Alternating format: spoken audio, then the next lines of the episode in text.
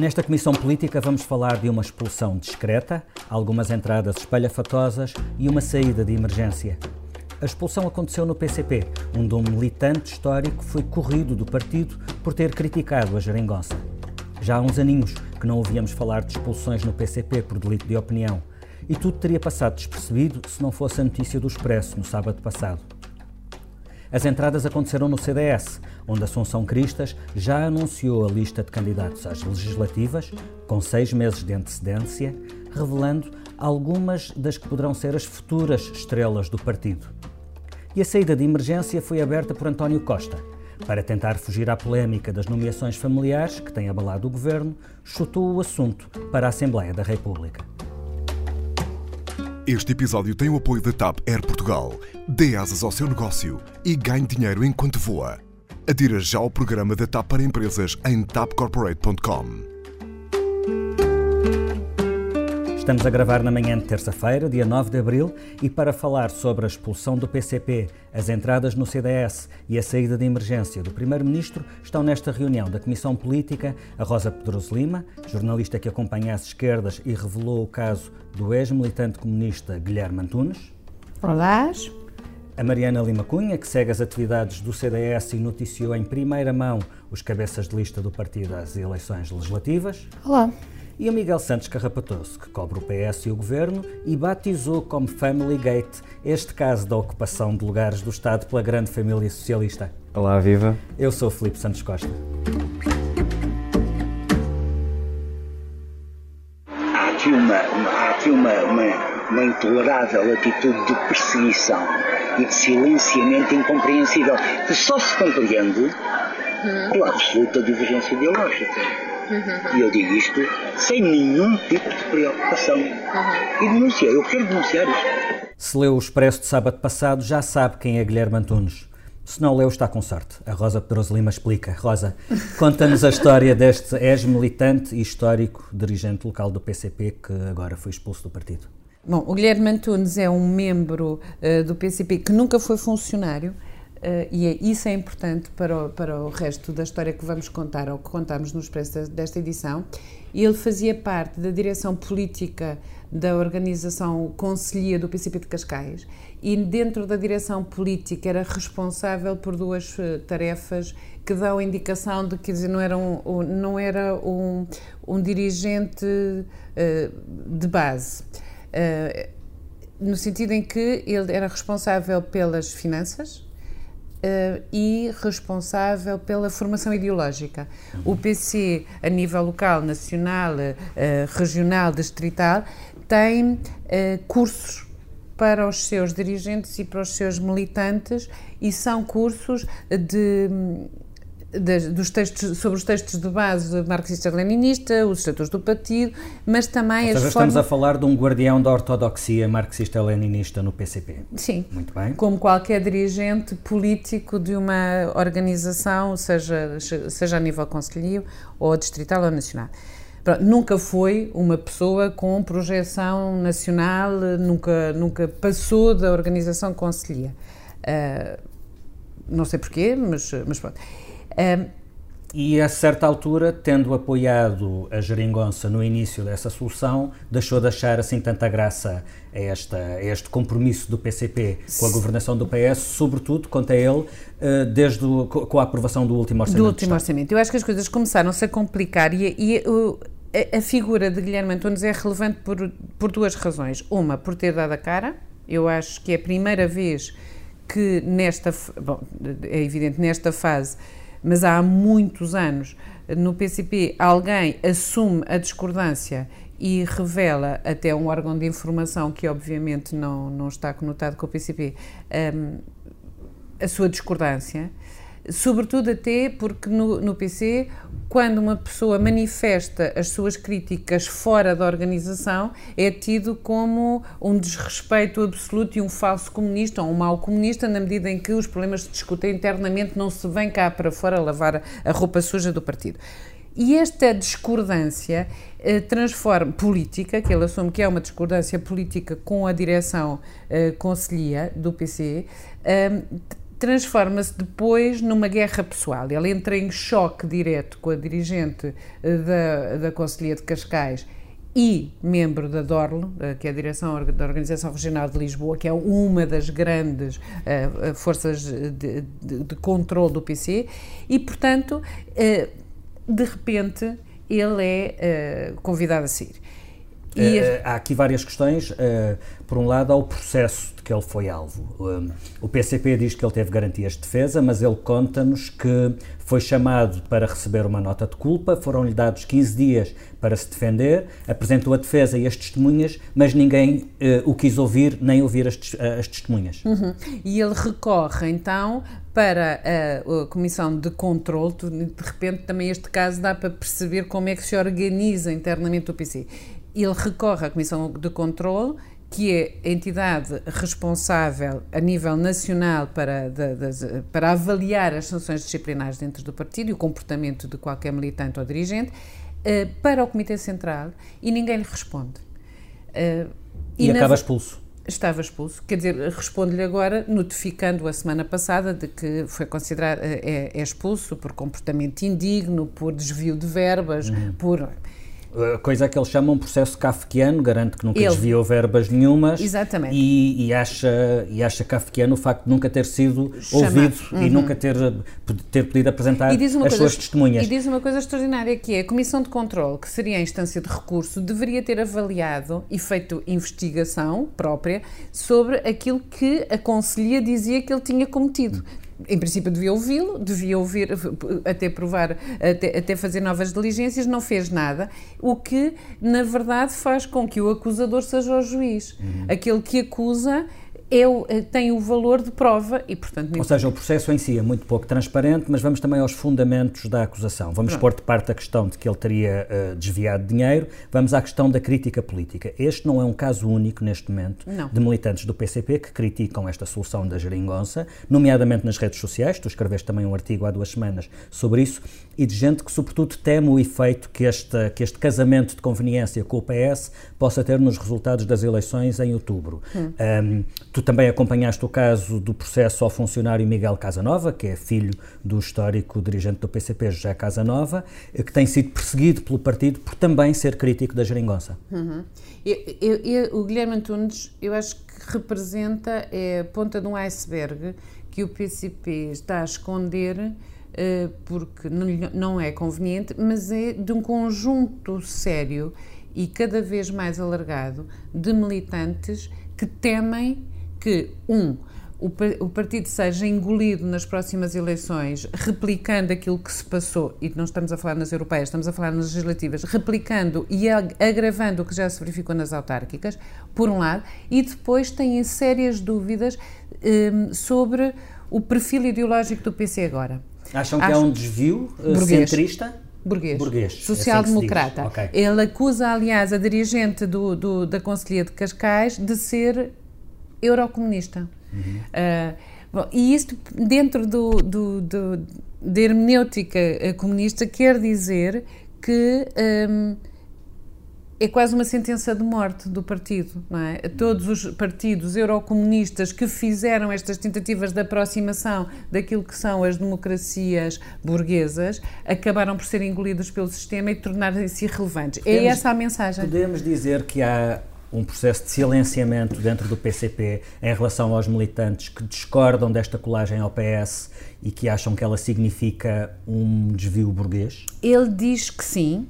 Eles, uh, puxamos isso mesmo para, para, para título. Ele diz que há aqui uma estratégia de silenciamento.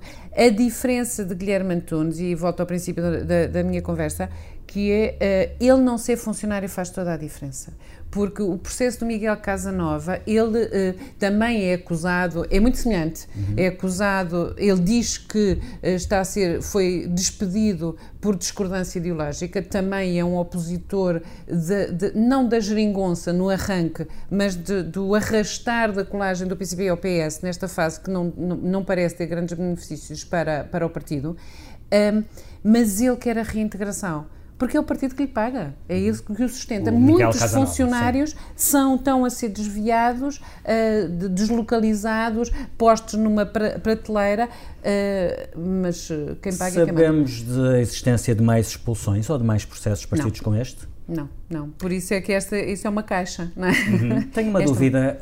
Um, o súbito desaparecimento do Miguel Tiago do Parlamento tem a ver com isto? O Miguel Tiago, pelas, pelas críticas que fez também ao Expresso, uh, deu a entender... Não fez críticas ao Expresso, fez no Expresso críticas, críticas que deu a, a esta desvio burguês do sim, PCP. Sim, deu a entender que sim, mas uh, não se compromete não se compromete. É uma voz crítica. Acho que é uma das vozes que dentro do partido claramente já expressou as suas dúvidas. E curiosamente. E a cautela foi saiu, mandado para outras funções. Eh, saiu pelo seu próprio pé, mas antes de votar este orçamento. Uhum. Ele não votou este orçamento. Entretanto, Jerónimo de Souza, nesta segunda-feira, já veio dizer que não há nenhuma rebelião generalizada contra a Geringonça, o que é bom, porque ninguém é bom, tinha dito que havia, não é? Isso, isso é, é e, portanto, está tudo bem e isto são questões de foro interno. Parece-me que sim, parece que, de, de acordo com, com, com, com o Jerónimo de Souza, curiosamente, segunda-feira, no final da reunião do Comitê Central, ele veio fazer o habitual síntese do que estava a passar e só respondeu a perguntas sobre estes casos e estas críticas, mas ele disse que isto são, obviamente, uma campanha de ódio e difamação do grande capital por, pelo o PCP ter viabilizado a geringonça e pronto, está tudo. Que é uma é novidade, aliás, uma reação hum, pois. inovadora. É uma reação inovadora e tu não passas de um grande capitalista que estás a fazer que uma campanha de ódio e difamação. De décadas de política de direita executadas por Como PS, é evidente, e ninguém duvida, aliás, que Guilherme Antunes, esse histórico militante de 69 anos e responsável pela formação ideológica de quadros do PCP, faz parte dessa conspiração uh, burguesa e capitalista. Muito bem, vamos ao segundo tema. Pela terceira semana consecutiva, vamos falar da questão das nomeações de familiares para cargos do governo, de gabinetes governamentais e de outras entidades públicas. Um caso que parece uma bola de neve, que já causou uma demissão no governo e no qual se cruzam as dimensões ética, legal e política. Aquilo a que estamos a chegar à conclusão a que porventura a ética não chega, é preciso mudar a lei também no que respeita à nomeação dos colaboradores de titulares de cargos políticos. Nós podemos sempre apurar um aspecto ou outro da lei tentando evitar uma situação ou outra, mas é absolutamente impossível criar uma lei que resolva problemas éticos. O Partido Socialista não recebe lições de ética de ninguém Ouvimos Marcelo Rebelo de Sousa a dizer uma coisa, Rui Rio a dizer o seu contrário e, por fim, a socialista Ana Catarina Mendes a garantir que o PS não recebe lições de ética de ninguém. Muito bem, vamos passar ao lado do facto do anterior primeiro-ministro eleito pelo PS ser acusado do maior caso de corrupção alguma vez julgado pela justiça portuguesa e concentramos-nos, Miguel, no caso uh, Família, fam, Family Gate. Family Gate. É, é, tem trademark é, Miguel Santos Carrapatoso. Muito bem. Uh, o nome pegou, não só porque Family Gate é bem esgalhado, mas sobretudo porque não há maneira do caso desaparecer. tu, tu já escreveste que o PS está preocupado com este caso, depois o primeiro-ministro foi à Assembleia da República tentar sacudir a água do capote, remetendo para os deputados a responsabilidade de criar um critério claro e uniforme sobre os limites para a nomeação de familiares de governantes e outros titulares de cargos políticos. Eh, sendo uma sugestão de António Costa, é natural que pelo menos o PS já tenha alguma ideia sobre como legislar neste caso, é assim? Acontece que não. Acontece que não. Agora foi surpreendente. Não, o PS, depois de ter andado um, uns dias, umas semanas meio perdido, sem saber o, o que fazer em relação ao Family Gate, agora uh, está a ensaiar uma estratégia que é interessante, politicamente é interessante e é inteligente, que é temos que legislar, há muitas sugestões, isto vai acabar sem que ninguém se entenda e, portanto, não há lei que agrada a ninguém ou quanto muito chegarão a acordo sobre um mínimo, mínimo. denominador comum que não muda nada. Exatamente, e vão tentar puxar o PST para o meio disto para, também, para, para que o PST se comprometa com qualquer lei que venha que venha a surgir. Comece... Até porque o PSD começou a cantar de galo, já se percebeu, entretanto, que quando passou pelo governo fez coisas fez parecidas, coisas iguais, incluindo, portanto... que horror, até o professor Cavaco na sua Casa Civil. E, portanto, nada verdadeiramente vai mudar. Esperemos que o próximo governo, a próxima composição do governo tenha um bocadinho mais de, tenha um bocadinho mais de cautela a escolher uh, familiares. Também já não há mais primos para meter, portanto também se calhar Eu não apostaria é um isso. Eu não apostaria isso, Rosa. Acho que há sempre potencial para. Há sempre primos. Há, há sempre, sempre um primo, há sempre mais um primo.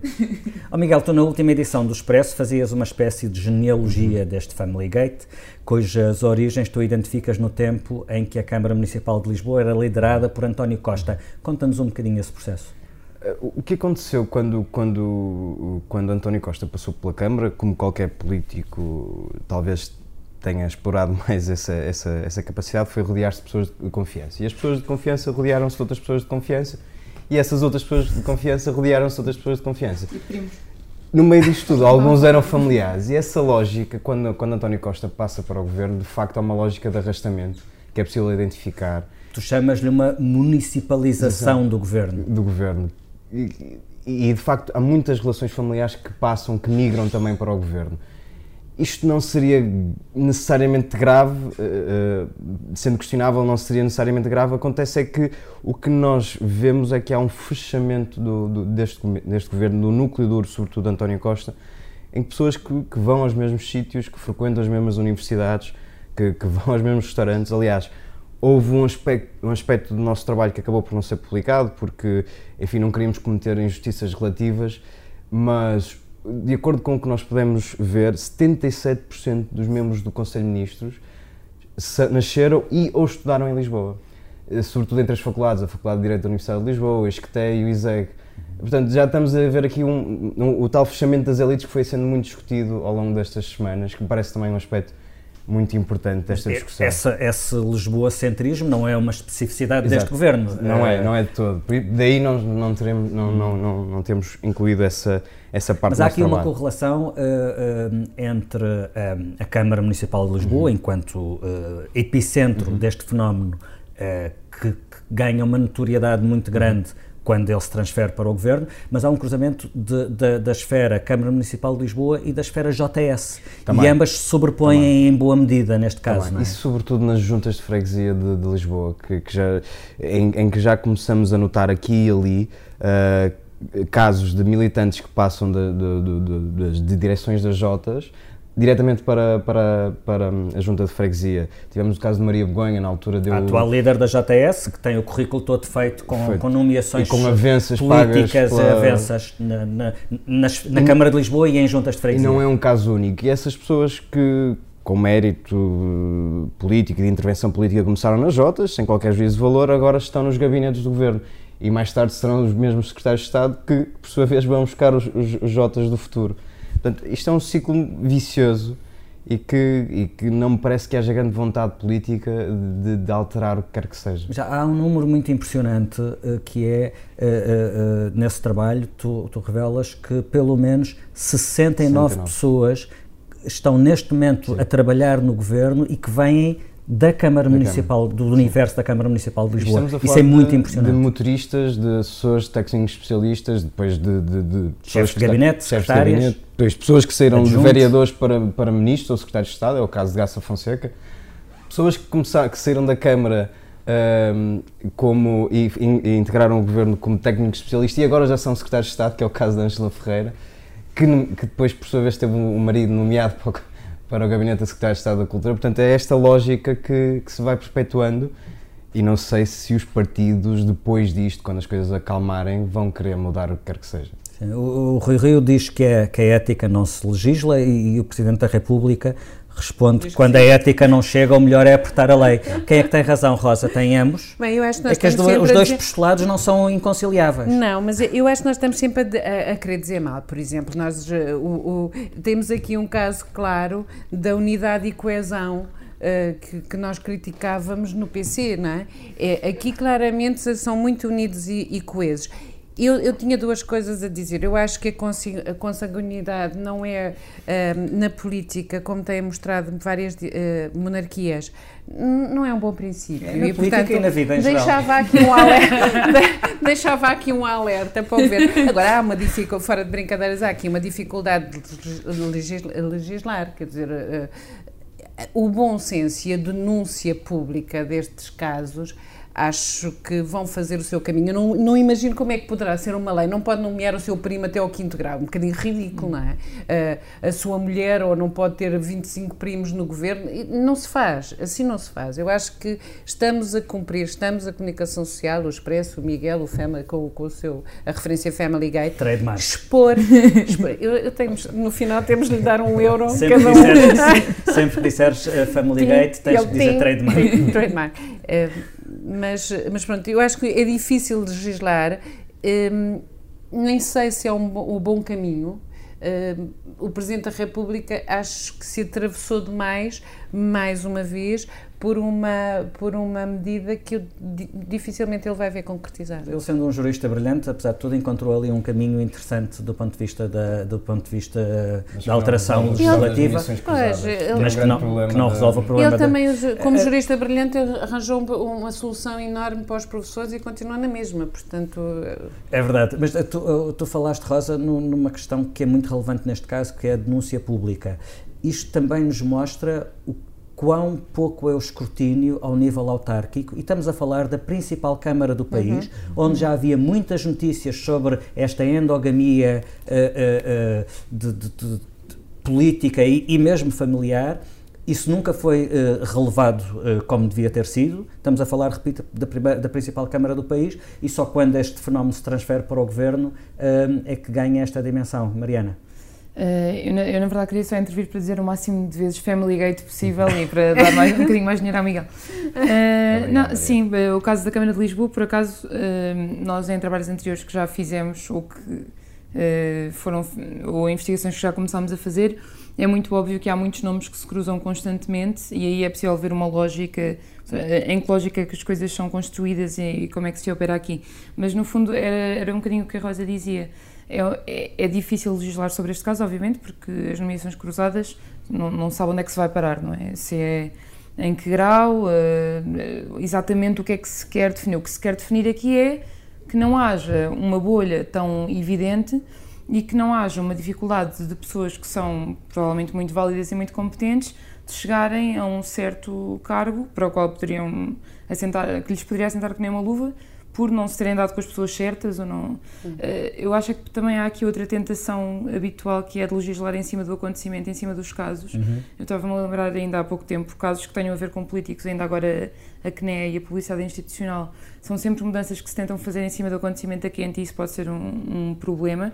E depois as respostas. Uh, a resposta do PS lembra um bocadinho a resposta do PCP, que é aquela questão de é sempre uma campanha e é sempre, usa sempre o, o argumento há uma campanha, há uma lógica de perseguição, quando na verdade é uma matéria que é, não só é relevante, como se o debate que está a gerar, não será por acaso, não é? Não será por acaso, já que falamos em famílias, não podemos deixar de falar no autoproclamado Partido da Família, a.k.a. CDS-PP.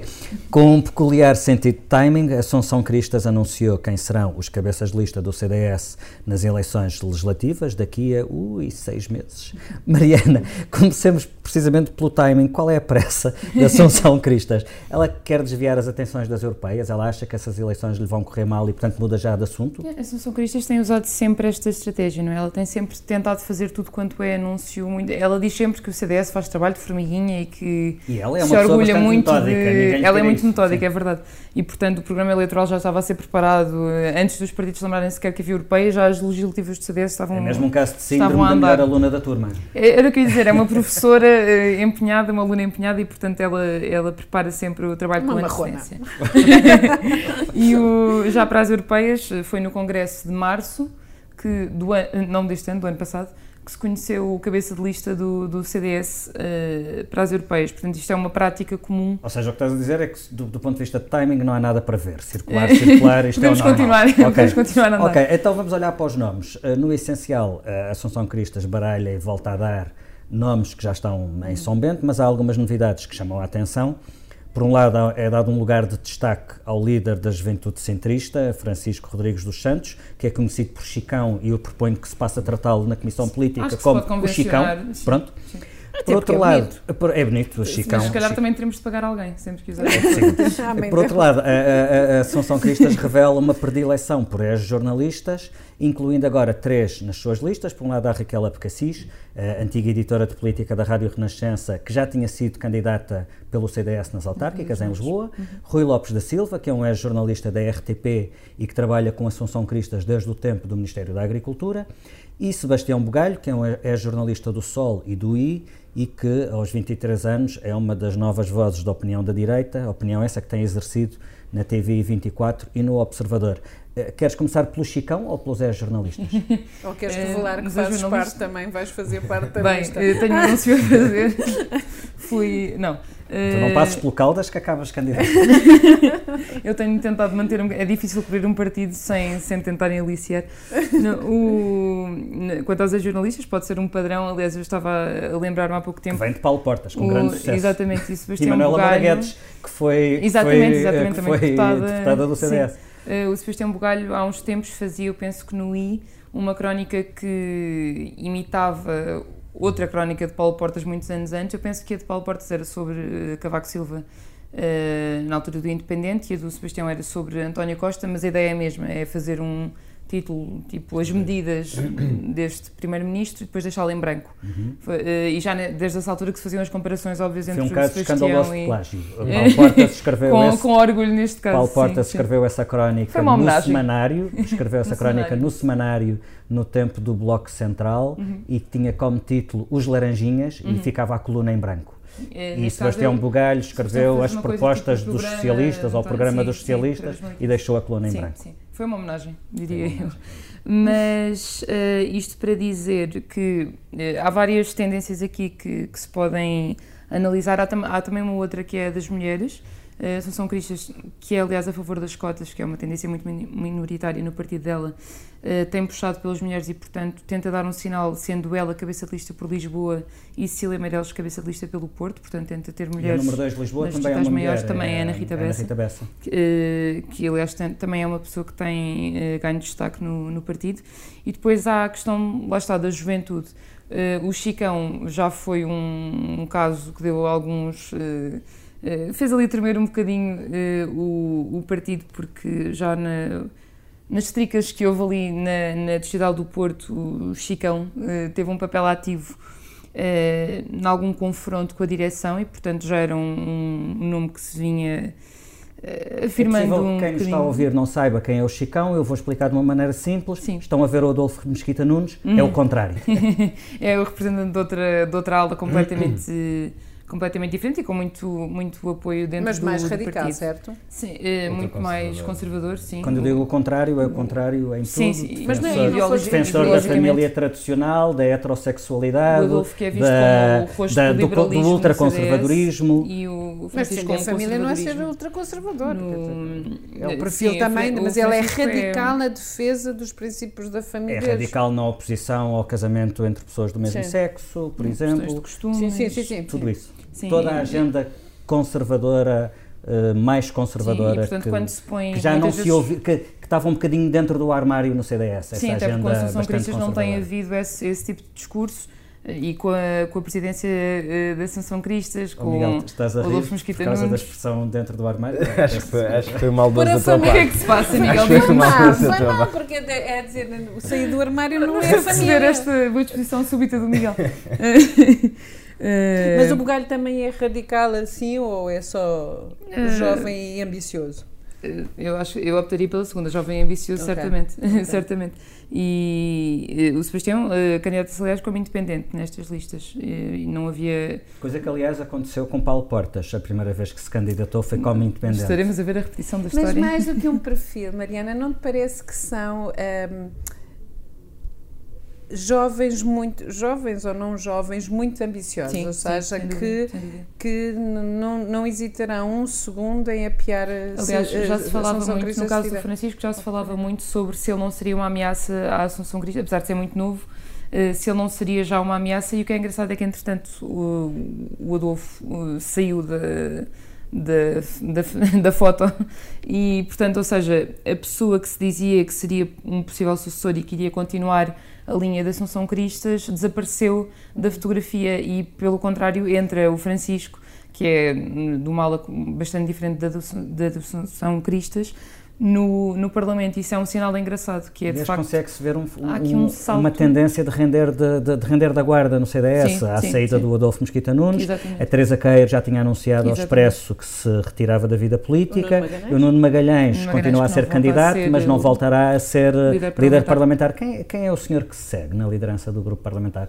Eu, eu tenho um palpite, mas quero ouvir o teu. Uh, o senhor que se segue, ou a senhora que se segue, tem-se falado, há nomes que, ou seja, são fáceis, é um leque que é fácil se fores a Cecília Meirelles, se fores ao João Almeida, uh, já se falou da Ana Rita Bessa, se a lógica fosse de apostar numa cara um bocadinho mais nova e, e fazer essa diferenciação.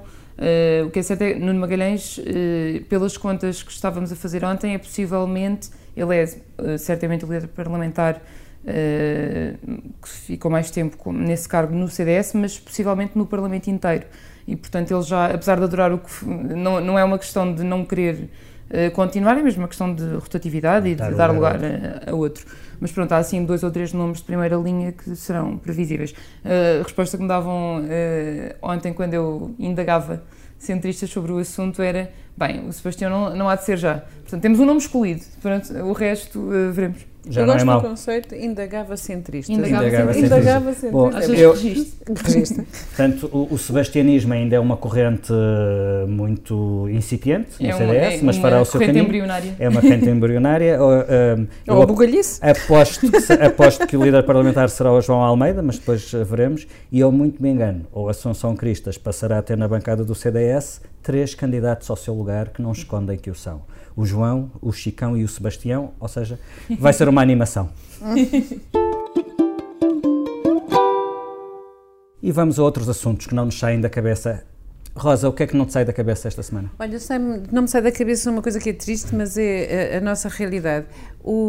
Fiquei, por experiência própria, familiar próximo, um, a saber que no Hospital de São Francisco Xavier, em Lisboa, os exames de endoscopia e colonoscopia têm um, uma lista de espera, de espera de 10 meses ou mais de um ano no caso da colonoscopia, sendo exames... Mesmo em casos urgentes. Mesmo em casos urgentes. E, portanto, o, isto é um sinal de que, obviamente, o Sistema Nacional de Saúde não está bem, está mesmo doente. Estes são exames básicos de diagnóstico e, e pronto, o mundo de cor-de-rosa que o Primeiro-Ministro e a Ministra da Saúde tentam vender, no terreno é assim.